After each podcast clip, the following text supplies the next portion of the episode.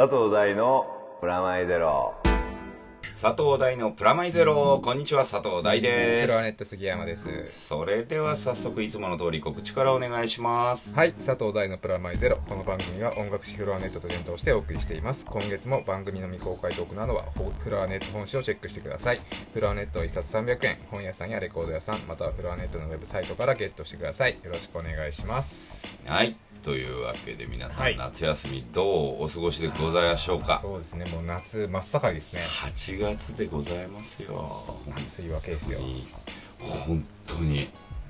本当に。暑いじゃんか、は暑い上に俺さもうだから10月からの新番組やあーそうですね。ジャイロジェッターをやってて、はい全く夏休み感ないんだよ そうですよね。今回年ですからね。そう。1年ですからね。うんなんだったら小学生ぐらいの気持ちに今なってるわけ、まあ、主人公小学生だかはいはいら小学生っていう意味もあるけど、はい。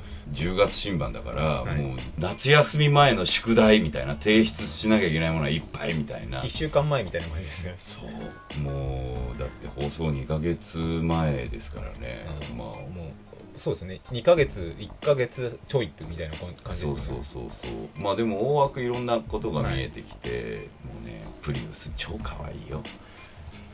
意味わかんないでしょ。意味わかい。やでもマーチも超可愛いよ。プリウスとかマーチとか車の形はなんとなくわかるんですよ。そうそうそうそう。あれ本物出てくるのがね、はい。やっぱ一番面白いなと思う、うん。あのね光岡のオロチはね、はい。元から本当悪役みたいな車だから本当に悪役みたいに出てくるんだけどそれがなんかだから光岡オロチのユーザーに対して大丈夫かなって思うんだけど実際乗ってるでもちょっと聞いてみたら「いや、はい。光岡買ってる人はそういう人ですから大丈夫です」って言ってて。そういう個性もあるんですね。そうそうそう。なんかそれすごい面白いね、だからトヨタもそうだし、はい。日産もそうだしとか、うんうんうんうん。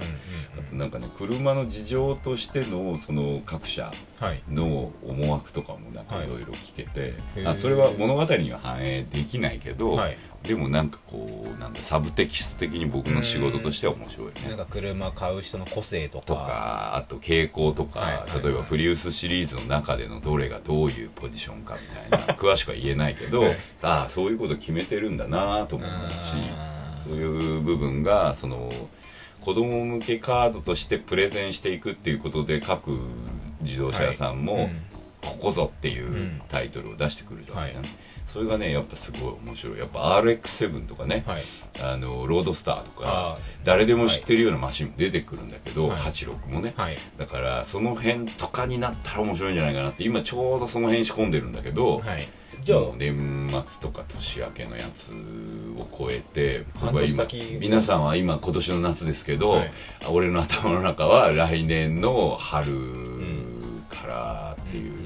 なってきてるね。本当いろんな車がじゃあ出てくるんですね。出てくる出てくる。でいわゆるスポーツカーだけじゃなくて、まあプリウスも出るぐらいだからエコカーも出るし、だからシュッとしてかっこいい車ももちろん出るけど、うんうんプルンとして可愛いとか、あと角だらけでやばいみたいな、うん。そういう三岡の車とか、はそういうのも出るので、あとオリジナルの車も出るのでね。その辺はまあ川森庄司さんとかそれこそデザインとかもやってくれてるので。オリジナルの車もかっこよさそうですね。かっこいいかっこいい。あのーまあそれはそれでねあのロボットに変形するっていうはい面白さとは違う面白さがあるかなとは思うけどね、で前回の放送では本当ちらっとタイトルだけしか言えなかった、はい。エクストルーパーズっていうやつもだいぶ情報が出てきて、まああのサテライトってまさにはい。マクロスとか作ってた会社の人がオープニングムービー風ティザーっていうのを作ってくれて、それがねちょうど戦国 BASARA かな次のやつに、はいえー特典映像で入るのでちょこっと見てもらえるかなとは思うんですけど。そうですね。今回ストルーパーズはゲームで。ゲームで。で 3DS と PS3 のマルチっていう感じで、まあ、世界観的にははい。みんなも知ってるこうキーワードがいっぱい散りばめられてて、はい。カプコンで一つの有名なタイトルである「ロストプラネット」っていうはい。シリーズの設定というか世界観とかキーワードとかははい使わせてもらってるんだけど、でも全然初めての人でも遊べるようなあのねアクションシューティングなんだけど、気持ちいいとかっこいいがテーマではい。コミックデモとかもついてて漫画っぽい雰囲気で。あなんかそうですよね。そうそう、はい。少年漫画を読んでるような感じでゲームをやってほしいみたいなでスピード線とか、はい。あと擬音とか、はい。擬態音とか、はい。あのこの番組でもよくテーマにした俺の好きなはい。ガガガとかドドドとか、バコーンとかあるじゃん、はい。例えばフリーダムのオープニングで、うん。あのバイク走ってると横にドドドドドって文字が出たような、あれ全部出るから今回。しかもリアルタイムで出るから攻撃するとドッとかバコーンとか敵が出てくるとドドドドドとか出てゲームなのにゲームでしかも 3DS 版だとちょっと飛び出るし飛び出るというかだいぶ飛び出るし、はいはい PS3 版でもそれがもう大きくちゃんと出るし、うんみたいなどっちにもちゃんと一個ずついいとこがあるようなマルチになってるかなって気がする、声優さんも藤子でねお世話になったはいあの藤子ちゃんやってくれた沢城さんがヒロインのうちの一人だったり、東のエデンでヒロインやってくれた早見さんがあの、はい。もう一人のヒロインやってくれたり、この間までルパンで一緒にあの、はい。カジカジ君ってあのオスカーの役やってた男の子はい。が主役のブレンの声をやったりっていう感じで割と声優さん本当豪華で若い子今売れてる若いあの、うん。シュンっていう声優さんもなんだけど、はい。僕ら世代的にはもう大塚芳忠さんとか、はい。川村マリアさんっていう、まあ80年代90年代のん。サンライズ系ロボットアニメを代表するようなはい。声優さんにも年の上の人たちとか先生とかそういう役で出てもらってて、まあ本当にねあのもちろん PS3 とか 3DS 用のゲームなんだけど感覚としてはあのバイオハザードの時が、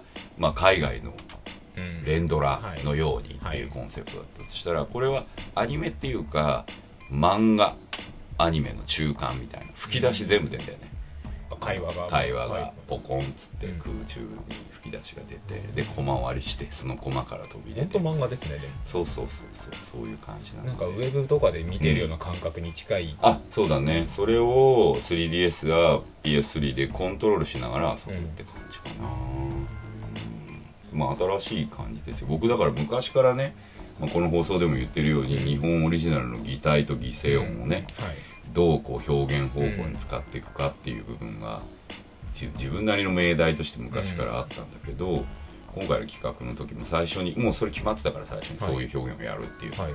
それ見せてもらった時にあこれは俺脚本参加したいと思ってうんまあある種だからちょうどいいタイミングでロボもの2つやってるんですよ。ですで俺なんかこの放送で前から言ってたじゃん俺はもう最近変形変形ですよって言ってた、はい。そのダブル変形なんですよ。それがようやく出てきたそうか。そうジャイロジェッターも変形するし、まあエクストルーパーズも変形したりいろいろするんでっていう。で俺にとってはだからロボットものっていうのって何なんだろうっていうのをすごいここ何何1年ぐらいか考えてて、一つのポイントとしてこれ面白くて両方違う企画だったので比べる意味でも面白いのは、はい。ジャイロジェッターは喋らないロボットは、はい。だけどエクストルーパーズに出てくるギンギラは喋るんですよ。ですごいねこう喋ると喋らないです。随分ロボットって違って。はい。ジャイアントロボははい「まあ」しか言わないんだけど、あれはだから一応喋んないの。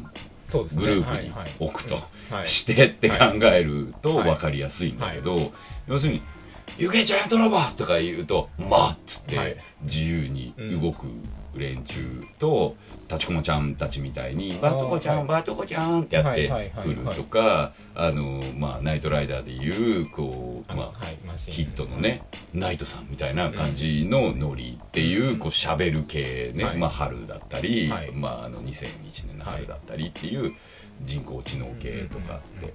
それがまあジャイロジェッターの方は AI かって名前がついてんだけどはい。喋、る方じゃない。うん。むしろだから僕的には車を擬人化するのに近い感覚でまあライバードって主役なんだけど、はい。なライバードみたいなプみたいな。こういう感覚みたいな、だから来いライバードギキみたいな、うんうんうん。そういう俺の相棒みたいなうん。感じが僕の中でこういいなと思ってるわけ、はい。車だし、はい。それであのエクストルーパーズの方のギンギラちゃんは「あのはいマスター」っつって喋るんだけど、はい。あのその感じ宇宙で飛んだりするような話なんだけどね、はい。まあそっちは「マスターそれはいけません」とかこう言うっていう、ナイトライダーみたいなこと言うんだけどさ、うんうんうん違しかも小安さんって素敵な声優さんがはい。やってくれるんだけど、これだんだんこう会話してるうちに成長していく立ちこまちゃんみたいなパターンのうん。マスターのためにみたいな感じになるっていう、こうね基本ね俺のこの一番大好きなやつは人でないものが人のように振る舞う。はい。まちこまちゃん超可愛いみたいなはい。のとかも含め、例えばなんだろうな、えーと「仮面ライダー」とかに出てくるバトルホッパーっていうはい。仮面ライダーブラックに出てくるはい。バイクがいるんだけど、はい。あいつ AI 積んでんだけど、はい。一言も喋れないんだけど、うん。最後なんかこう喋ったかのようにキューみたいに死に際とか勝手にちょっと動いたりそのね、はい。あお前昨日まで喋んなかったのに俺の気持ちちょっと分かっててくれたんだって言いながら爆死みたいな そういうこうなんかバトルホッパーみたいなこっち子供サイドの方が、はい。バトルホッパーの気持ち超分かるっすってなってはい泣くみたいはい。なうん。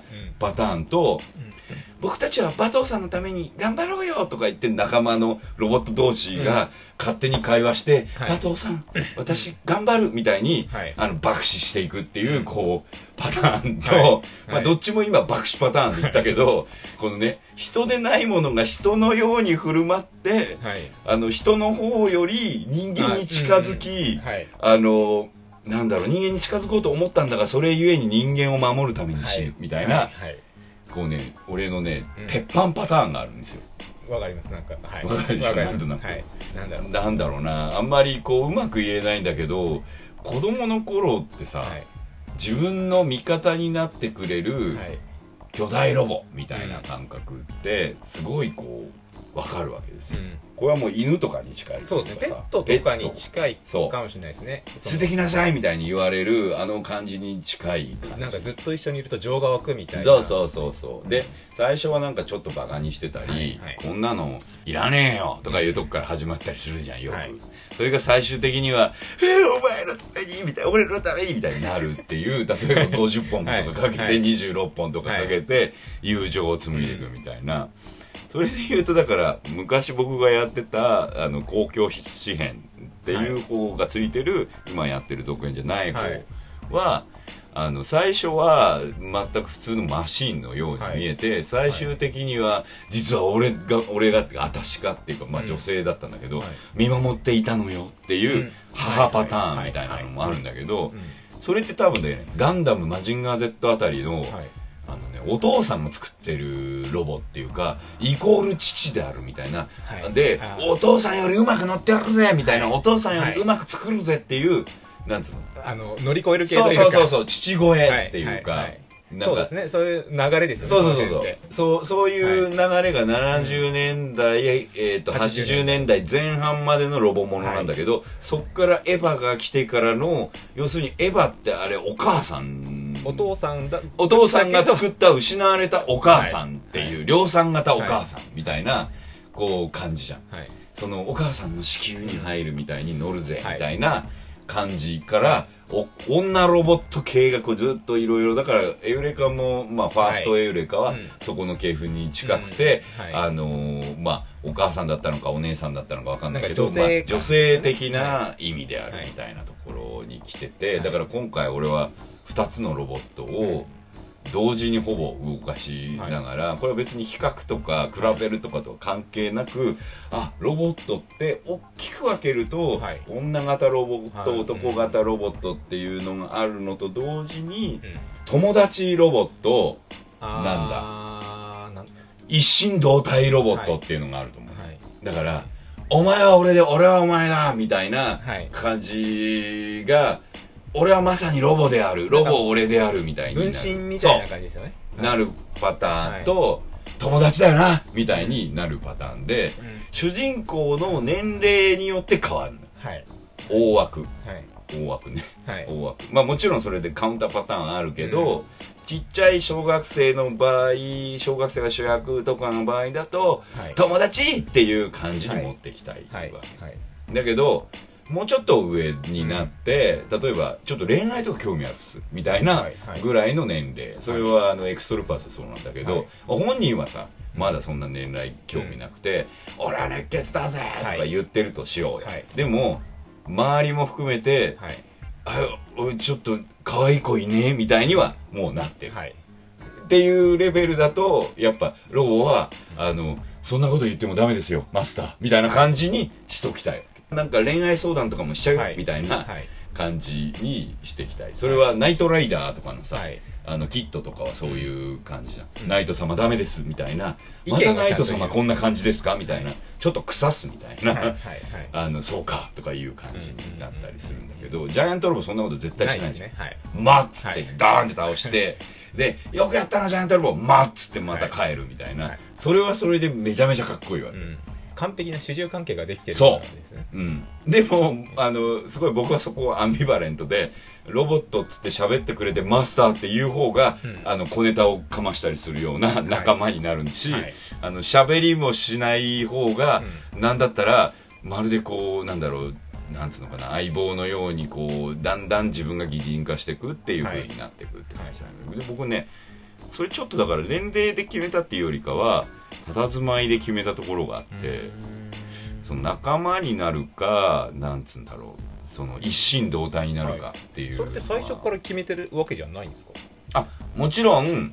えー、とオーダーなのではい。どっちも、はい。あの喋るとか喋らないとか、こうしたいこうしたいっていうのはもちろんお金出す人たちや監督も含めてプロデュースサイドが決めるというかアイデア出すんだけど、これはまあでもね格はやってれば、はい。それどっちに持っていくかはシリーズ構成と監督次第なんですよ、はい。究極的に言えば。はい。その友情ちゃんにするのか、うん。お父さんにするのかっていうのは、うん。もうだから相対的にその子主人公なりその周りがロボをどう扱うかにかかってくるから、ロボがどう振る舞うかはもうワンワンパターンとは言わないけど何パターンしかないんですよ。はいドンっつって倒すとか、はい。ドンっつってやられてピンチになるか、はい。助けてもらうか、はい。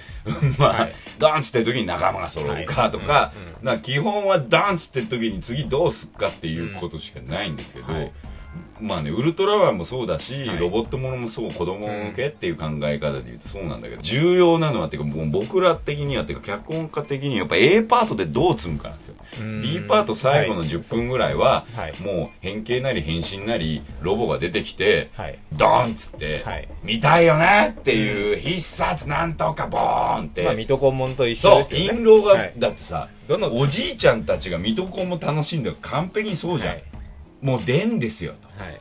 印籠が、はい。あとはいつどうやって出るかなんですよっていう。それはあの銭形平次の銭をはいどうだから、はい。例えば金さん遠山の金さんで言えば、もう最終的に桜響きをもうだからためにためでそうですね。もうはい。捕まった後までためちゃってるわけ、はい。もう水戸黄門なんかためが耐えられなくなって助さんと角さんがいつ出すかみたいな、そのドライブをいつかけるかに変わるけど、もう遠山の金さんに至っては、一旦事件は解決しますっていう、はい。もうなんかあれ大人よねって思うけど、あれだからちょっとしたコロンボだよ。遠山の金さんって。はいはいはい あの逆叙述的な、はい。一旦全部捕まえる過程までお客さんと共に一緒に見て、はい。で遠山先生が金さんであるっていうことがはい。バレるわけじゃんか、はいそうなった時にうわそうなんだって、まあ、リアクションはするよ。だけど視聴者的には、はい。さあこっから追い詰めるぞと、はい。あん時にもいたと、はい。俺あん時にもいたと。あん時の芝居したやつは俺だったんだっていうのをはい。ずっと言うわけじゃん、うん。逆コロンボですよ。はい。コロンボで言えば、はい。それをぜ最初にさ冒頭に見せてはい。こうしてこうしてこういうふうに殺しました、はい登場、どういうふうに解くんですか？っつって、がどこで気づいたかをわからないんですよ、はい。コロンボは。はい。だからあここで気づいたのかっていう話なんだけど、遠山の金さんの場合は全部知ってるわけよ。おじいちゃん見るし全部知ってるけど、うん。あのあそこのあのシーンにいたあれは遠山、これも遠山っていうのを犯人が、うん。犯人っていうかい捕まった方が、ああなんで分かったんですか？なんで分かったんですか？っていうのを、ふっふっふ私は見ていたよって、はい。同じスタンスなわけ、はい。あの視聴者のおじいちゃんもおばあちゃんも、ほらあそこにいたものね遠山。ああら私あそこは気づかなかったわみたいな、そんな感じ。はい。それ必殺で言えば、はい。最近ね、はい。あのほらお亡くなりになってちょっと切ないけど、はいはい山田さんね、でもやっぱ思ったのは、はい。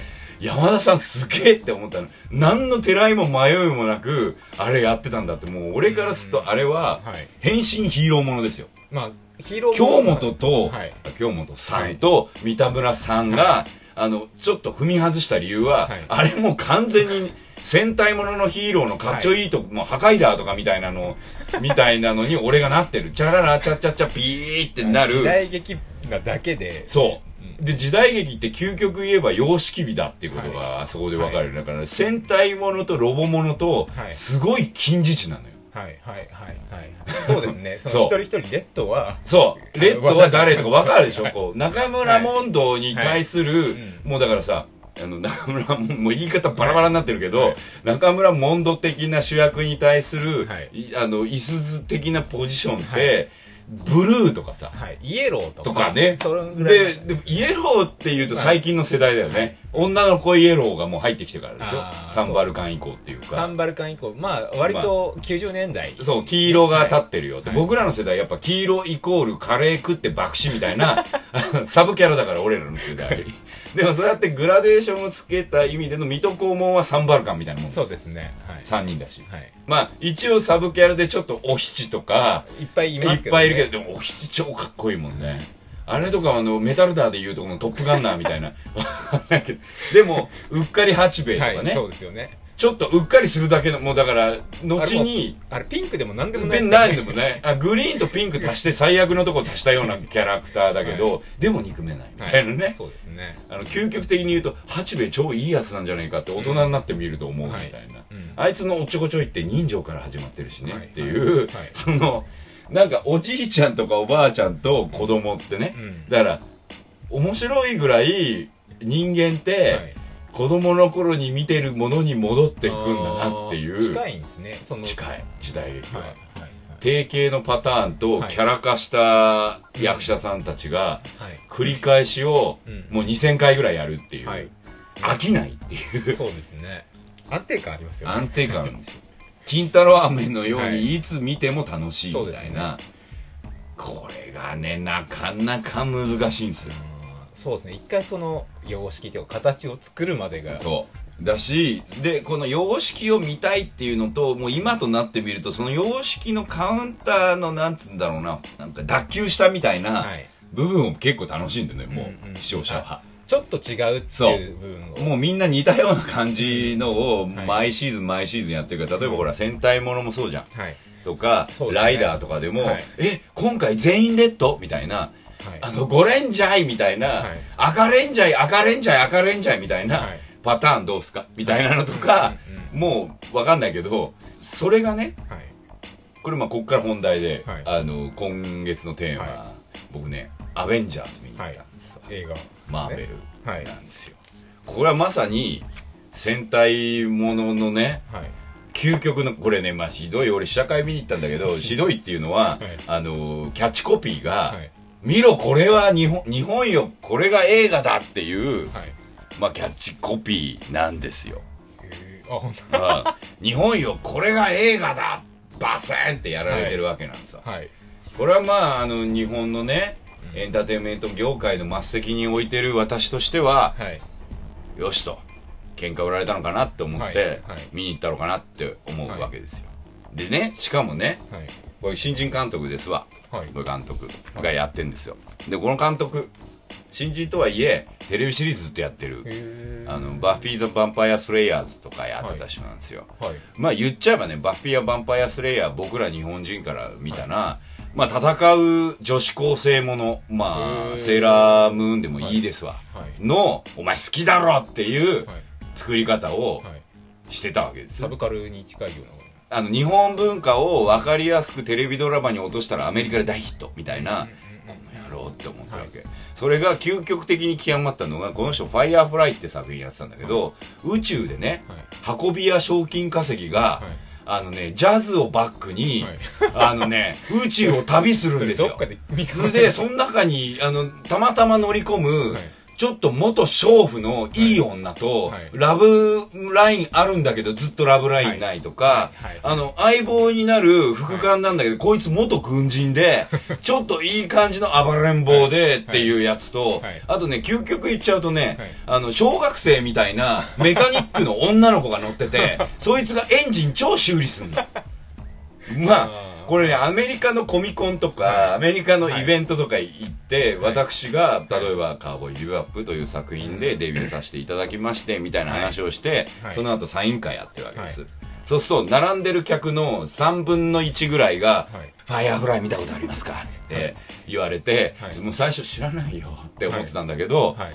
そんなに言うなら日本で実は1回しかオンエアしてないんですよね、 FOX チャンネルで1回しかオンエアしてないんだけど、そんなに言うなら見てみよう。と、全11話で向こうでは人気がないとか言って NG になっちゃったんだけどはい。でもその後すごい人気が出て、はい。読者投票とかになって、映画版ができて、えーっとね「 Serenity」っていうはい。映画版があるんですけど、それすごいね中二病だよ。その途中で出てきたあの冷凍睡眠の女の子なんかもう何かと何かを足したようだなって思うんだけど、冷凍睡眠の戦闘兵器の女の子を助ける話になっていくんだけどね、映画版では。それがアウトローの、まあなんかあんまり働きてくねえねとか言ってるはい、賞金稼ぎ風の、あの、運び屋がね、たまたま兵器の女の子を 輸送、輸送するみたいな回で、もうなんだか宮崎駿とな、なんだか渡辺慎一郎が足してなんかシュッとした感じでジャズがかかって菅野横かよみたいな、あの、2時間の。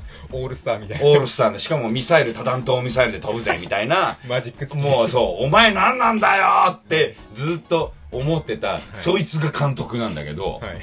これは腕まくりしていくわけじゃないですか、はい。僕らからすると。はいしかも、日本。よみたいなこと言われて、はお前、お前になって俺たちは思ってるわけですよ、はい。密かに。はい。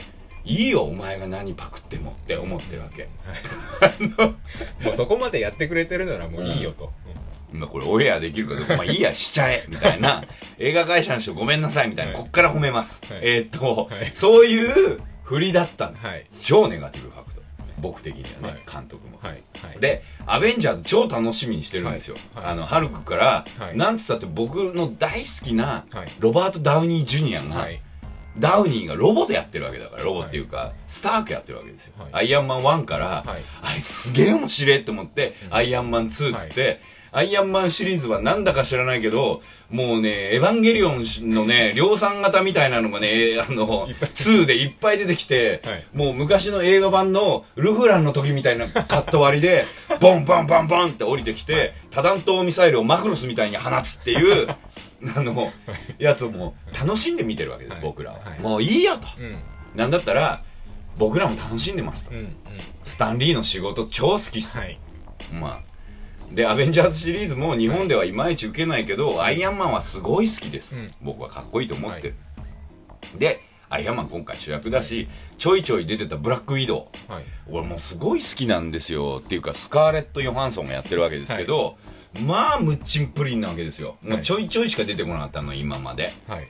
それが今回もすごいんだけどまあもうね太ってるとスタイルいいの間まで来てるわけですよ。ヨハンソンのお尻は。ギリギリなんですねそう、はい。でもそれを黒いもう藤子ちゃんみたいなみっちりした服で、はい。超絶アクションやんですよ。まあかっちょいい。もう俺からすると、まあ、この2人の役者を見に行けばいいやって思ってたわけ、これはもう勝利だから、はい。今までの積んであるもので、はい。この2人が2時間半とか出るなら俺はもうクソ映画でもいいって思そってるわのけ演技というかもう二人が見れればいい。2人が見れればいいと。な何本ぐらい使ってんだ7本ぐらいのよあの映画を使って、はい。これをやるために作ってたわけ。だってアイアンマンはい1、2とか、はいハルクとか、マイティー・ソーとか、はい。あの全部そうなわけよ、うん。そのためにもうあ尋常じゃないよね。ありえない感じの金使って、ありえない配役。だからこれアメリカが本気で作った、はい。あのスター隠し芸大会なわけですよ。究極言っちゃうと。前振りがすごすぎるっていう。そう。でもうあらかじめ勝てない試合なわけですよ。これ仕事として引き受けたら、はい。はい。これもう叩かれるしかないっていう仕事をそのねバッフィー・ザ・ヴァンパイア・スレイヤーズや、はい。ファイヤーフライの男がうん。監督したわけですよこれまだ公開する前だからあんまり言わないけど、はい。見といた方がいい。あのねバカです。スーパーボンクライガーですこれねかっこつけているじゃんかっこよく、はいこれね僕らの大好きな本当のボンクラちゃん。これね ヒントとしては、はい。僕ねごめんこれはもうみんなみんなファンにこの後みんな怒られること分かってて言うけど俺はマイティー・ソーを舐めてました。もうマイティははい。とんかち野郎じゃんと。はいいらねえじゃんというか。で、あとチートじゃんと。はい。これ、みんな努力してなってんのよ。まあ、はい薬のね、役目の人もいるよ。あの、例えば、まあ、キャプテンアメリカなんか薬打ってとかね。はい。あの、まあ、ロボットは自分の資材投げ打ってとか、まあ、ブラックウィドウは訓練してとかね。はい。あの、みんな人間が頑張って、ハルくんもそうじゃん、薬でとか。はい。そうですね。まあはい、チートはあるにしても、はい。一応ギリ人間の中で頑張ってんのに、うん。マイティーソーダが「いや俺神様だけど」って「おいどういうこと?」って思うわけじゃん。はい。メンバーに神様がいんの？って。どうすんだよって思っているわけ。はい。思ってたん。原作っていうか元のアベンジャーでも使いあぐねてんじゃねえかとか思ってて、でよく考えたらマイティーソー見たわけですよそれ、はい。単発のマイティーソーね、はい。あこれ見に行く前試写会に見に行く前に見とかなきゃ借りてきて見たんだけど、もうなんせほらなんだかよくわからない役者の中に混じってなんか日本人のハリウッド行きたいっすみたいな役者が並んでるような、あのね映画は俺はもういいわお腹いっぱいだわって当時思ってみんな行かなかったんですよ、はいごめんなさいと。すげえ面白かったですと。あれは、ドリフなんだと。あとんでもねえ、私は神様だよと。はい空から神様、あのね、うるせえ奴らと同じなんだよ。ただ、あはいもうだからね、こうなんつうの、全部逆なだけ。空からムキムキマッチョの いい男が落ちてきてそれをなんかモテないモテないっていうか科学者やっちゃってモテなくなって私女とかいいのっていう、はい。まあアラフォーのナタリー・ポートマンが、はい。あの私いいかもって惚れちゃうっていううるせえ奴らみたいな話なのはい。ああ女神様みたいな話。で、はいはい。それのはい。全部逆版ね、はい。で、はいそれが超なんだったらマッチョのめっちゃムキムキの、はい。すげえこうなんだ不正のある、はい。究極の男なの。はい。でそれがバカなの。赤ちゃんみたいなバカなの。で車に3回ぐらい引かれちゃうんだけど あごめんごめん引かれちったみたいな感じなの。はい。ドンっつって引かれちゃった、はい。それ毎回ナタリーが引くみたいな感じなんだけど、はい。もうこれもうラブコメじゃんっていう、はい 天丼やるみたいな、はい。偶然なんつうの朝起きて遅刻しちゃうって言って角曲がったらぶつかっちゃったみたいな恋愛なのよ、それがトンカチ持った神様だよ。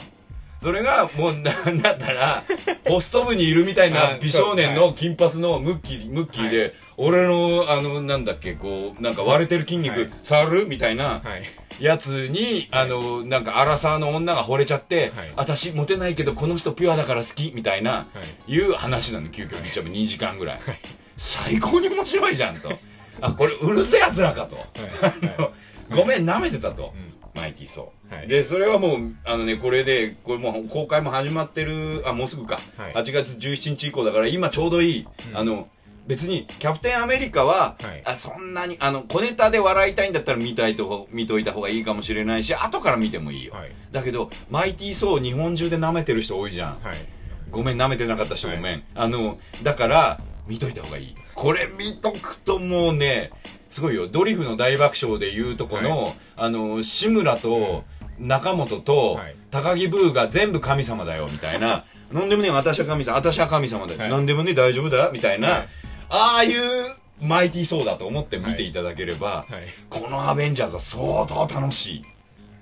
でこの間違い間違ってるよってもっとかっこいいもんだよとかそういうもんだよって言われるかもしれないよ。今はね、はい。こういう8月17日前だから、言われるかもしれないし佐藤大の言ってることは間違ってると、はい。アメコミの見方違うって言うかもしれないけど、はい。監督と俺はラストカットでシンクロしたから。あのまたいつものパターンでこのシリーズは全部映画のエンディングが終わった後にワンカット残すっていうパターンを常にやって、はい。それが前回の不倫につながっててアベンジャーにつながるってネタをやるんで、はいもうでも今回は全部アベンジャーズにつながったからそのネタないのかなと思ってたんだけどみんな映画館出ないで予告じゃないやあの最後のプロジェクトのエンドロールが終わるまで、そうすると俺の言ってる意味全部わかるからもう本当にねスター隠し芸大会だったんだなってこれいい意味でインディ・ジューンズだったんだなってこれ世代限定のギャグだけど、インディ・ジョーンズが超流行ってた時に、井上順がハリソン・フォードに似てるんじゃないかっていうことで、似てるんじゃないかっていうただそれだけの理由で、スター隠し芸大会で莫大なお金をかけて当時、はい。バブル以前のはい。やったれテレビだったんで、は井上順さんがインディ・ジョーンズを真似したい。超大作があるんですよ。それ今アメリカがスーパー不景気な時にやる、この感じたまんないよ。しかもニューヨーク舞台だし、はい。あのスタークだし、はい。まあ言っちゃえばねバットマンははい。究極の自己反省自己否定、はい。あのーアメリカンダークヒーローなわけですよ、はい。はい。ごめん俺が悪かった、うん。アメリカが全部悪かったんだよ、アメリカがごめん悪かったんだよっていう、あのクリストファーの懺悔なわけじゃん。ちょっと闇な部分。闇ですよ。ね。はい。どうライジングするかしか今もうないわけだし、はい。あのみんな大期待のままこれね、はい。アメリカ映画界の自己反省ムービーなわけですよ、はいごめんっていう、はい。世界は多様化していた、ごめんっていう。イギリス人とアメリカ人ごめんなさいっていうのをずーっとブルース家が言い続けると、はい。金持っちゃってごめんなさいとかあの貴族でごめんなさいとか、はい。そういうやつなんだけどまあそれはそれでかっこいいよ、うん。でもアベンジャーズはそれと相対的に、はい。ボンクラ世界を救うっていう、俺の大好きな東映まんがまつりにおける、あの、なんだろう、デビルマンとマジンガー Z が一緒に出てきて、あの、仲違いしながら共通の敵の時に、最後にブレストファイヤーとデビルウィングっていうのを両方一緒にやってくれる、俺たちの来いブレストファイヤーとか、はい。来いデビルウィングっていうはい。感じ。はいあの、増着とか装着とかするよね、みたいな、はいもうギャバンとかお前大好きだよねっていう、はいアイアンマンが見れます。タラントミサイルみたいな、はいお前っていうのをやる、今回も。相変わらず。もう本当にね、あの、お前藤子ちゃんかっていうブラック移動とか、はいあのね、お前マクロスのダイダロスアタックだろこれっていう、あの、秘密基地。しかも、はいあの、原作のアベンジャーズにはあるんですけどねっていう自己、自己、自己保身ありの、お前そういう体で、はい。スーパー秘密基地出てくるんだけど、これは見た方がいいからあんまネタバレなんで言わないけど、はい。そのスーパー秘密基地が出てきた後の諸行とスーパー秘密基地のアホっぷりは、はい。お前これマクロスだろっていう、はい。あの、感じだった。へ模型感とかあの CG 使いながらの模型っぽいテイストにやる感じとかはい「はい、バカですよ!」っていう演出とか、あのそんなことできるわけないよねっていう感じとか。チャッチいわけじゃないですけどチャッチくないんだけど、ねツッコミ待ちですってはいいうはいはい感じ？でキャプテンアメリカなんかさ、うん。なんだったら第二次世界大戦の時に活躍したロートルなわけじゃんか、はい。それが見てない人もいるかもしれないけど、まあはい。言っちゃうけど現代に蘇るために、はい。あの前のキャプテンアメリカっつうので、壮大な予告編だったわけですよ、うん。これこれこうでこうでこういうこういうこういうこういうこういう理由だから、はい。現代に出せますってはい。い。うはい。理由の映画だはいと俺は思う、まあ見てください、はい。ねまあそういういろんなエクスキューズがありながら本編で出た時にまあだから要するにこれまあ原作知ってる人も多いしみんな詳しいから言うけど、はい。えー、と要するにスターク家というのはね、結局的にアイアンマンになる、うん。えー黒い企業なんですよ、うん。言っちゃえばはい。だから武器商人はい。の話で、うん。だからそれはおじいちゃんの代から続いてるんで、はい。もう親子3代にわたったあの究極のなんだアンチエイジングをしたおじいちゃんと揉める孫みたいなはい。構造にこうキャプテンアメリカとアイアンマンはなって。るはいはい。だから、はい。30年をかけた「お前ねえよ」っていうツッコミっていうか、すごい勢いの30年かけたツッコミみたいな、はい。そのためかっていうバカバカしさ、はい。これはねもうねしかも壮大な金をかけて、はい。だから日本よこれが映画だっていうのは俺からすると日本よこれがなんつうのかな。いいよ言葉悪くてもいいかもしれないけどはい。コントだっていうあのだからコミックってそうよねと、うん。でこれでそれ俺が蘇る何かっていうとねはい。こう有害コミック撲滅って本を今読んでて、はい。アメリカ50年代にうん。コミックブックが一世を風靡するわけです。あのねマイノリティの人たち仕事のない人たちがすごい仕事をしてたわけですよ。それ、はい。女の人がいっぱい働いてたりしたわけで働いてた色塗る人だったり、はい。ストーリー作る人たちもなんだったら移民の子とか、あと絵描いてる人もカラードって言われる人たちがすごく多かったり、はい。すごく。でもそれだけど当時は白人を主役にして、はい。白人の方たちの労働者階級なり、ブルーワーカーなりホワイトの人たちが喜ぶようなものをずっと作ってた、は作ってたにもかかわらず大ヒットしてめちゃくちゃ人気になった時にそういうマイノリティの人たちがお金をいっぱい手に入れる手法だっていうことになんだか知らないけど気づいちゃった人もいて多人種っていうかカラードがここでダイムで儲かっちゃうのすっげえムカつくっていう白人たちの集団みたいな感覚もありつつ子供に有害だからっていう理由ではい。もう900人近いはい漫画家原作者が全員首が飛ぶんですよ。へで全員戦場に駆り出され、はい。ほとんどの人が死んでいくっていう構造の中、い。コミックは撲滅しちゃうんです第一次世界大戦第二次世界大戦。まさにこのキャプテンアメリカでネタにしてた、当時。だからその頃は煽られてナチスドイツと戦うやつになってるのキャプテンアメリカなんか、まあ、原作の漫画がねでヒトラー殺すみたいな、うんうん。そういう漫画になったりしてるんだけど、それはもう完全にそれを信じてたからね、はい。これプロパガンダじゃないのよね、はい。当時は、うんうんこれそれって子供だったらそうでしょっていうか、は途中でだってキャプテンアメリカは、はい。あれだよ鉄を集めて戦車を作ろうとかいう感じになっちゃったから。はいはいはい。途中で、うん。あの日本人を倒すためにとか言ってっから。途中で本気なんですね。本気本気本気。それがまあある意味面白いし、うん。究極だと思うけど、それがねまあ弾圧されるわけですよ、これあの有害コミック撲滅っつってデビッド・ハジューって人が書いてる本を今すっげえ読んでるわけですよ、これは付随するのはね日本の悪書追放運動と関連する考察を同時に載せてくれてるんで、これはまあまさに僕がこれ何度もね、はい。話題にしてる、はい。あのあれですよバビロンに住んでるはい。元作家の何かわからない男があのいろんなことをやろうとしてる、帝国はいとしての東京都はいっていうものがやろうとしてるそれがね、はい。あの50年前にやろうとしてることとあんま変わんねえっていうことをやっててこれを僕は今なぜ読んでるか。うんここでここまで全くゼロになったものがねうん。何何十年50年かけてはい。全く同じストーリーをリメイクして大ヒットですよ、うん。これアメリカの興行成績を実は抜いたんですよ。一発で。すごいよ。アバター抜くよこれ多分この映画。あのあのーなんだったら「ハリー・ポッター」と「トランスフォーマー」抜いたからね。でちなみに興行成績1位アバター2位「タイタニック」3位アベンジャーズですよこれまあ日本ではそんな当たんないかもしれないけど、はいはいはい。だからこれ何かっていうとねはい。えーっと実写版はい。あのヤマト対マジンガー Z みたいなやつを、はい。あのアメリカの国民中が見見に行っちゃうみたいなはい。状況まで撲滅と900人近い当時の原作者が全員いなくなった後に復活してるっていう50年かけてエンターテインメントとしはてい。世界市場的にはい。見よこれが映画だとか言えるぐらいのしかもこれね全くひねてないっていうか一個一個究極に頑張れば世界は救えるって話になってるの ボンクラ世界を救うっていうはい。努力すれば人間も神様と一緒にヒーローになれるんだっていう話なの。そのために一生懸命頑張ってるだから人が混じってだからブラックウィード人間じゃん、うん。人間と神様がはい。はい。一緒の視界に入って、はい。あの世界を救うことができる。ねそうでしかもそれはニューヨークを守る。はい。しかも守ってる側が虐げられたマイノリティだっていうの変わってないわけ、あのハルクなんかも人格が変わっちゃうやつなんだけど、はい。でもそれを重くじゃなくうん。気軽にやるんですよ。これはすごいと。究極のまあだから日本オタカだった、バフィーやヴァンパイアスレイヤーで金儲けて、はい。ファイヤーフライで爆死したようなあの監督新人監督にアベンジャーズをぶっ込む、うん。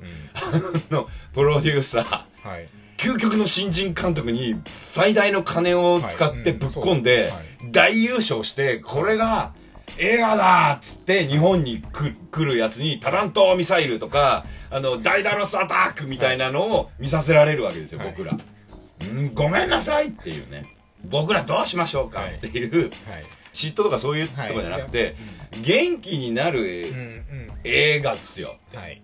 で自己反省は、はい。あの「ダークナイトライジング」っていう「うんうんうん。ごめんなさい、はい。自己反省です」っていうのと「はい。何言ってんすかアメリカ最高っすよ」っていうアベンジャーズと、はい。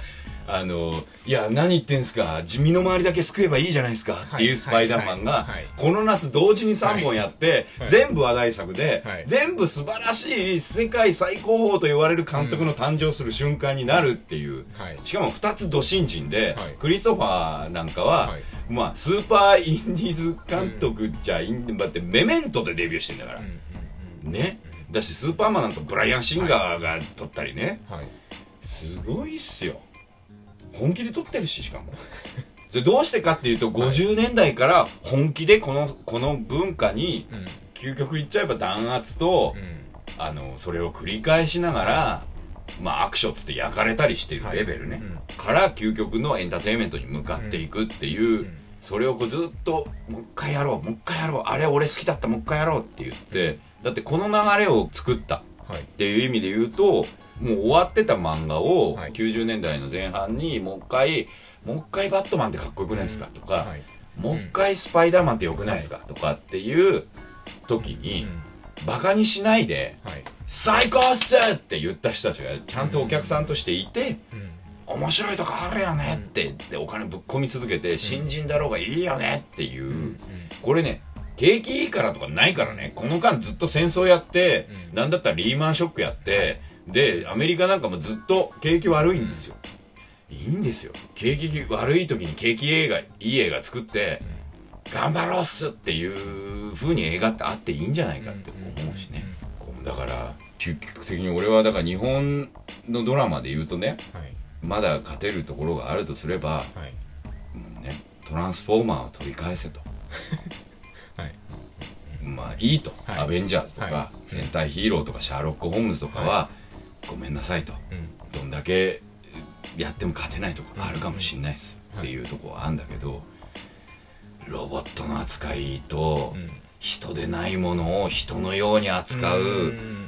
もうなんだ八百万の神がいる俺たちでしかできないうん。もうあるはずだと思うね、うん。そこは大味にあのロボットは友達でほっといて俺はいい女を捕まえるんだって言う言いながら、はい。ニューヨークをついでに救うみたいな、そういうんじゃねえよって、そういうんじゃねえよロボットをそういうのに利用すんじゃねえよみたいな、うん俺の友達なんだよとか、はい。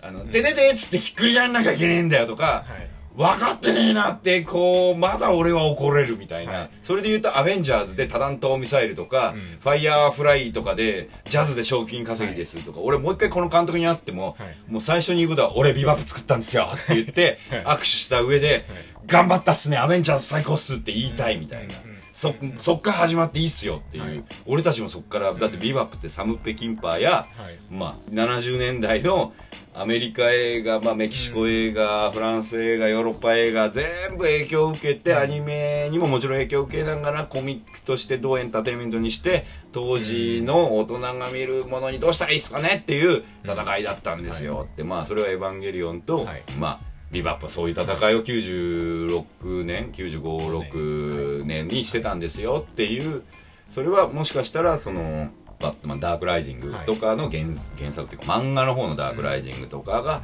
ちょうどできたり、はい。ウォッチマンとかがちょうどできたりしてる時期かもしれないですという感じを言いたいなと思うぐらいシンパシーを感じるけど、ベイはなベイあいつおもちゃ好きなだけだからなうんだからベイはこの後何するかわからないけど一応追いかけていくけど、はい。ベイはね、はい。い、っぱい日本の権利をも、はい。持ち歩いてるからジャラジャラさせながら。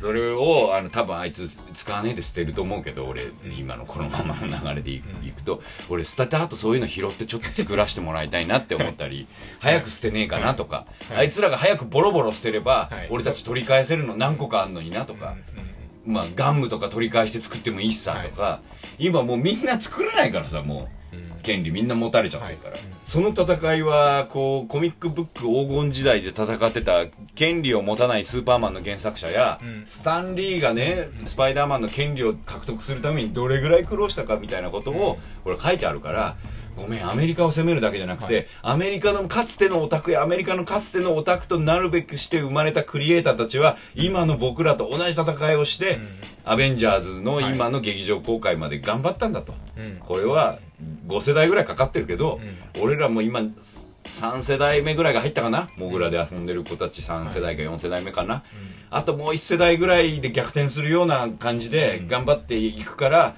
もうあの長い目で見守ってくださいと頑張ると、あのヒーローやロボットとかをバカにされながらも子供向けでずっと作り続けようそしたらもう一回アベンジャーズみたいなうん。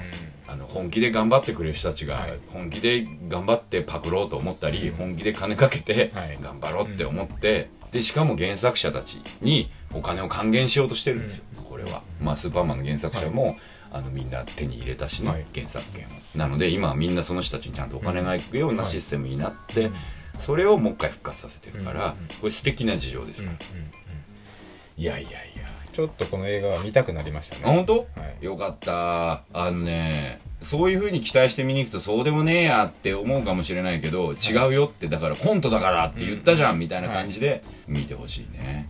コントにしてはバカだなって思うはずだから。まあアホさ加減をちょっと見てみたいですねでその後アホさ加減が乗れるか乗れないかのリトマス試験紙は、はい。マイティー・ソー見てみ、はい。マイティー・ソー好きだったら、うん。絶対好きだしマイティー・ソーうわこれちょっとダメだって思うんだったら、多分この悪ふざけとは言えない壮大なコントにはい。許せないと思うかもしれない、N の対決。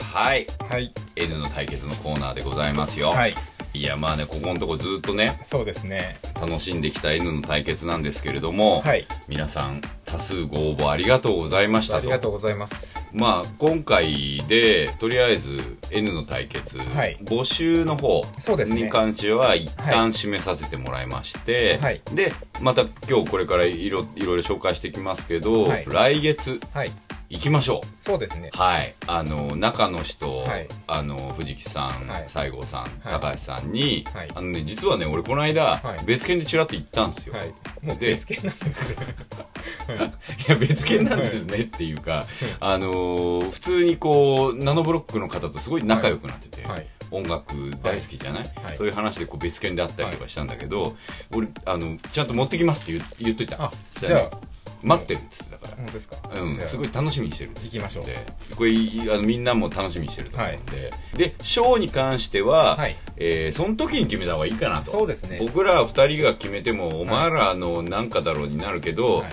そしてほらあのもしかしたらあれじゃん高橋賞とか、はい。西郷賞とかも あるかもしれないし、で僕ら的な対象となるべくあのまあ、プラマイゼロの最大の収穫である団地団団地は、あの団地団メンバー3人 ,3 人のサイン入り、プラスあの別でおまけのもらったあの iPhone 用のケースもはい。3人全員サイン入りにしたので、はい。これを来月の発表の時にあげるっていうのとあとダルビッシュ賞はい。もあげるっていうのもあるし、皆さんとりあえずありがとうございます、はい。締め切りました。でちょっとまた新しくも来てるんで、はい。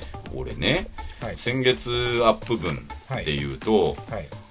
もうさポンデライオンすごすぎんだよいやこの人すごいですよ。あのね、この凄さは、もしかしたら、あの、あの、ビルダー初心者にはわからないかもしれないんですけど、丸なんですよ。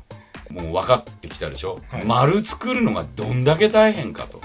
はい。しかもこれね、よく見ると分かんないけど、可動関節だこれ手動くんだぜ、きっと。すごいですこねのマリオにこ関しては。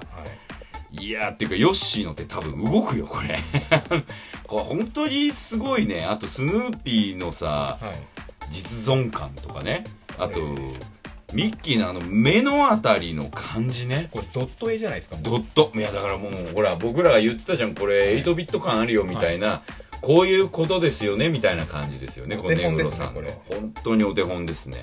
8センチ角でもここまで重量感のあるやつがあるんだなと、できるなっていう感じがすごいやっぱ根室さんありがとうございました本当ありがとうございます。なんかちょっとこれはうん。アイデアをいただくっていうのももう作品すぎてそう作品。何も盗めないんだそうだね。この人本当マッチョな感じがね。すごいよね。マッチョっていうかキャラクター可愛いんだけど作り方がマッチョだよね。マッチョですねこの人。うん、体育会系ビルダーって感じだよねそしてまたあの未紹介文紹介していこうと思うんだけど、この辺はねあのもうなんかここえ何回やった ?4 回5回ぐらいそうですね。5回4回5回ぐらい。4回ぐらいやった中で、もうねあのビルダーとしてのレギュラーになってるんじゃないかっていう人もいまして、はい。あのー名野村さん、はい。ありがとうございます今月も。掲載文では茶摘みを新しく掲載させていただきましたが、はい。これね違う角度で見てみたいよね。この裏側見てみたいのと、あとねなんつうのこう手ぬぐいを頭かぶってる感がうん。すごいね、うんうんうん。こうこのもうドット感っていうかね、はい。でお茶も含めてこれあの緑の部分がすごい参考になるよね、はい。そうこれはちょっとこの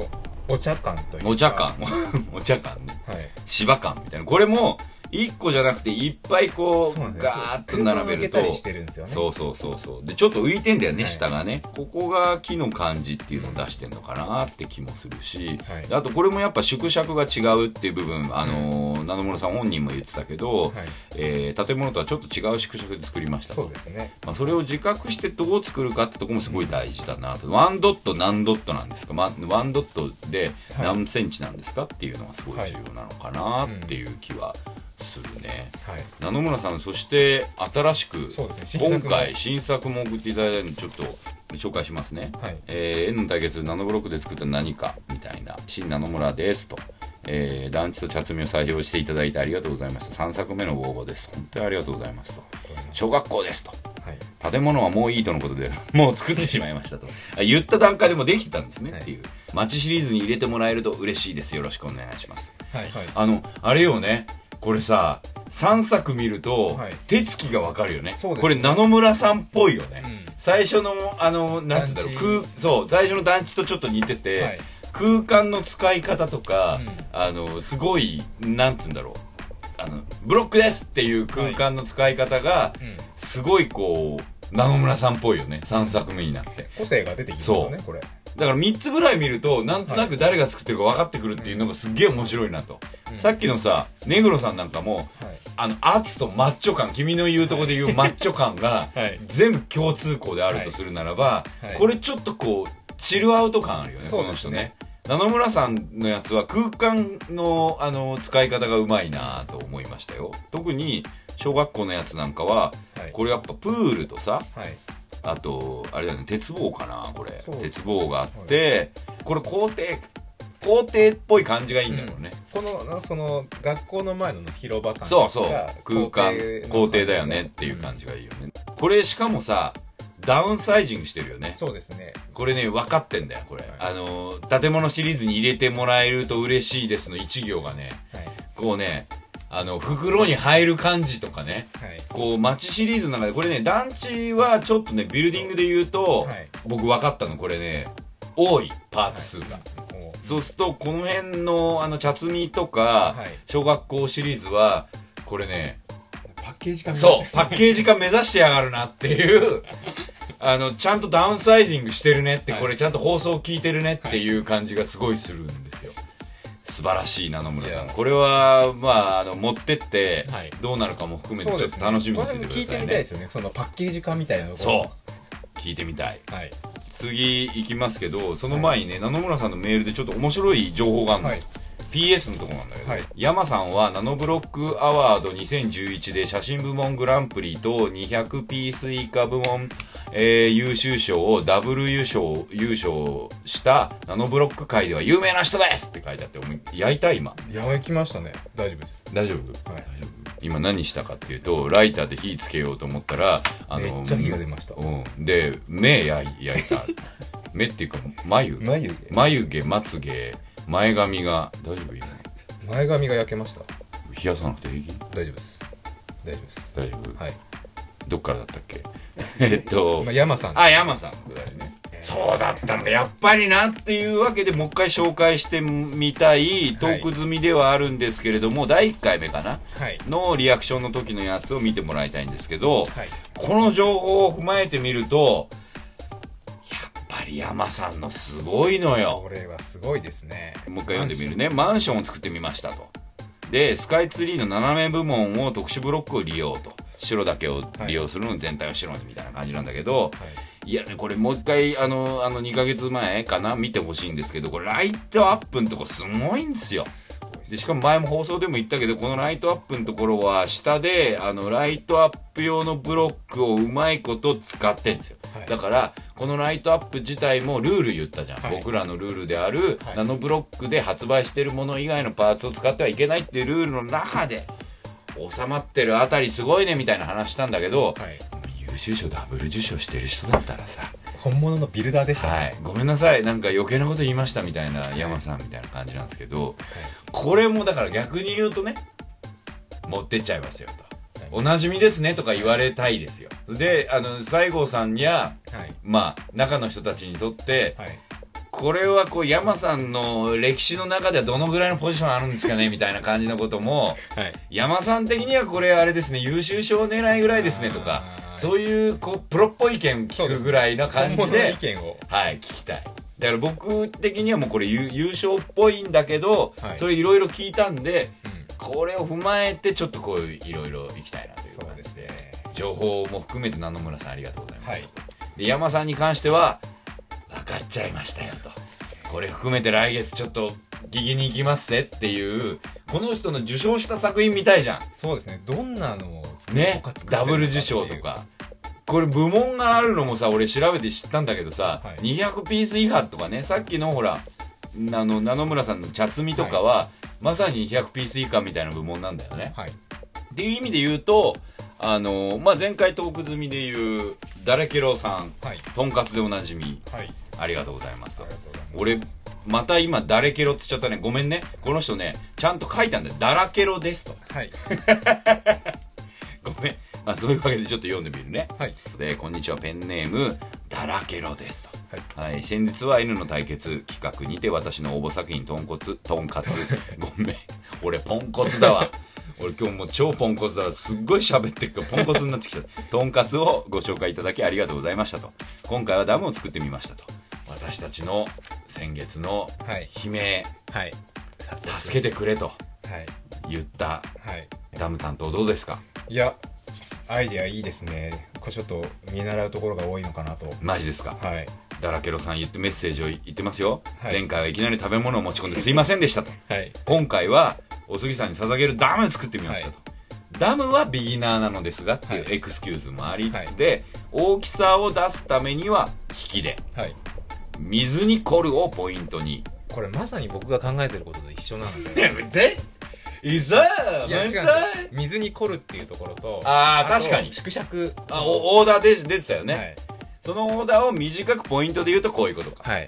で水の部分に関しては、はい。内部 V 字型プラスグラデーションにクリアブルーをかぶせることで縦の立体感と表情、はい。岸との風景反射などを表してみましたと。ですよね。このクリアパーツをやっぱうまく使ってるっていう。そう。で中もちょっと色を変えてるんでそうなの。そうなんだよね。これであのまあ2枚目3枚目を見てもらえるとはい。これほらコードを公開してくれてるんだよ。そうなんですよ。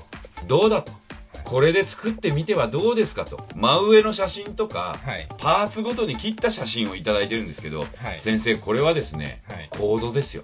使っていいですよ。そうですね。先生だから来月持ってくんでしょ。はい。このねダラケロさんのはい。アイデアも踏まえて。そうですね。ちょっとここはちょっと。我々 N の対決チームチームです。もう、もうなんだったらチームとして一丸となってダムを持ってこうよ。はい君の作ったダム、まあ、まさにダラケロさんとかのアイデアも踏まえたい。これありがとうございます。ありがとうございます。きっとおすぎは泣いてると思う。困ってたと思うから。そうですね。しかもさ、ね。クリアパーツ板パーツですよ。はい。これだったらあの何？積み上げなくていいですよって、君あの圧がすごいっつってたじゃん、はい。君の作ったプロトタイプの,、はい。あの後ろの部分の青青の部分の圧感は、重みっていうかな男前すぎんだよね。ダム作るには。水の軽さの表現そうなはんですよね。こういう風に蓋にして下でしかもさ下に青を置いてるから蓋になった時に反射す奥行きでんじゃんこれ。これもうだってこのグラデーションで濃いのから水色まで青水色っていうのは。でこれちょっとさあなたたちのほらスーパーダムガールもはい。含めてちょっとここ1ヶ月で頑張って来月ちょっとチームとして持ってこうよ。はい。俺団地的にはだから、まあ、先月も言った通り、はい。もうだから俺が作ったものをはい。ダウンサイジングして商品化してしまったので、はい ある種完成形そうか。なんなんか本末転倒っぽいので、僕ら N 対決チームとしては、はい。来月はみんなの共同ではい。ダム持ってこうよはいそうですね。現物としては。であとはこの写真皆さんの写真全部いただいたんで、はい。これを、えーっと3ヶ月前の1回目放送分、まあ、それこそ、あのダラケロさんで言えばとんかつから、はい。あのとんかつも持ってきますちゃんと、はい。だし3つ一気に応募してくれた方も3つも全部、全部今までの持っって、はい。来月中の人に持って行って見てもらって、その中でとりあえず、まあ、団地談賞としてとダルビッシュ賞的なものとして、はい。であとはナノブロック賞的な、はい。いつものようにホームページの方には、未未紹介未紹介文も含めてあのダラケロさんのはい。団地、あはい。団地じゃないダムに関してはパーツも全部見せてあるはずなので僕らも作るけどみんなもこれでみんなのアイディアを持って作って、勝手に作ってみようっていうのは全然ありなんで、はい。今後もあのナノブロック応援していきますから、はい。作っていきましょうね、はい。っていうか。そしてなんか僕はあのここであの皆さんの情報にもあったようにですねはい。ナノブロックアワードあるわけですよ。はい。ね2012も絶対あるはずなのでそうですね。その辺の情報はちょっと来月中の人に聞いて、はい。で、まあ、僕ら N の対決としてはここまでした後にはちょっとアワードを煽っていくそうですね。多分この今いただいた方も、うん。そっちでも活躍。そうです。よまあ山さんはどっちかっていうと「おう下々がやっているな」と「下々。がやっているなら俺も一品出してみよう」っていう感じで言うと、僕らのほらね新しくナノ村さんやダラケロさんみたいな人が取ったら僕ら的には「ああ嬉しい」みたいな。そうですね。なんだったら N の対決出身者がに200ピース以下で 受賞みたいなはい。ことも、そしたら僕らの究極の N の対決になると思うので、はい。ちょっとそういう感じでもあのリスナー的にはここに参加してくれた方々をはい。応援していこうぜ、そうね。アワードでは、はい。絶対応募するからこの人たちきっときっとね。はい、ぜひ応募して見てみたいですよね。他の作品もやっぱ見てみたいいや見てみたいですよ。僕で多分ね目黒さんは山さんに匹敵するところにあのトライアンドエラーするかもしれないしもしかしたらんあの目黒さんはもしかしたら山さんと同じぐらいのピースでややられてる方かもしれないけどね。僕はあのごめんなさい。山さんはそう思ってないかもしれないけど、はい。もう N の対決出身者として僕らは今月は応援していく今月じゃない。これからは。2012は応援していくから、2012で一番こうチート的だけど、はい。受賞の可能性もあって、もし山さんが受賞した場合は僕らははい。あの N の出身だぜ。N の対決出身だぜって言うっていう。本当はナノブロックアワードの早い。早いのにそういう風にやって今後も応援していきますとして。はいなのであの応募した方も、はい。これから応募しようと思ったけど結局間に合わなかったよ夏休みの宿題的に、はい。みたいな人。夏休みって今だから今こそ作ってんじゃんみたいな人もいっぱいいると思うんで、はい。その人たちは来月聞いていただければ来月詳しくアワードの話とかも中の人3人を含めて聞いていきたいと思うので、はい。ぜひ楽しみにしててください。そして夏が終わりはい。秋が来れば、はい。そろそろはい。あ例の。ですよ。例のあのこのこの人たちもはい。びっくりの。このあの ここで新しくナノブロック絡みでリスナーになってくれた人は、N の対決が終わっても聞いてねと、こっから先すごい面白い 駅伝をテーマにした長期連続企画が実はあるんですよ。はい。うんまああのこの番組のリスナーには同じなんですけど、それはちょっとね、あの N の対決絡みの人ははい。あの見てください。掘って。そうですね。ちょっと一回聞いてもらってこんなのもやってたんだっていうのを。うん、そしたらあのあれですね、は秋以降も楽しめると思うんで。僕もそっちの仕込みももうそろそろ始まってくるので、でしょ？はい、ちょっと今だって高知合宿とか始ま今これってるでしょ？から高知合宿。そうですねまあそんな感じで番組としては今後秋以降も、はい。い、ろんな募集とかもコーナーもやっていくんでね。それは、えー番組ホームページで、あの意見も含めて感想、まあ、N の対決面白かったですとか、はい。あのーまああ分かった。中の人にこれ伝えてくださいみたいな。のもギリそうですね。間に合うかもしれないんではい。あの中の人にこれをみたいな、間に合ったら伝えます、はい。間に合わなかったらごめんなさいっていう感じで伝はい。えていきたいと思いますし、それツイッターでもいいんでそうですね。そういえばねツイッターでちょこっとだけ情報来てて、はい。アサリ S さん。はいすごいですよ。ダムカードご存知ってやつで、僕らほらこれはあの一昨年の夏ですか？一昨年の夏、い。ダムガールと行く、はい。あの宮ヶ瀬の旅っていうのやったじゃん、ねあの時にダムカードっつって騒いでたやつが、はい。実はネットで競売解説本も出ているということではいそうなんですよね。どうなの？ダムボーイ。ちょっとびっくりしましたね。ダムボーイ知らなかったんだこれ。僕これ知らなかったんですよ。ダメだな。ダムカードこんなになってるんだと思って。すごいよ。5枚セットで11万6000円っていうやっぱカードって投資の対象よねっていう。これまたあのダムカードっていうのを究極的に言うとあのナノブロックとナノ団地ではい。ダムカード作ってみたいなね。ナノブロックの団地カードダムカードを俺ら究極的にもう一回作ってみたいよね、ネット上でもいいからあれ切り抜いてとか言ってあれ写真撮ってちょっと作ってみたいなってあのーあさりさんのアイディアで思いましたよ。まあこんな感じで今までの放送で思ったことこうでしたよとか、新しいあの後情報ありますよみたいなのも、ツイッターでもいいですしツイッターの場合はハッシュタグで、えーシャープ PM0 でい。つものようにハッシュタグで飛ばしてもらっても僕らは見ていますと、そんなわけで今月も「プラマイゼロ」は佐藤大東フロアネット杉山がお送りしました。ありがとうございました。また来月は行くよ川田に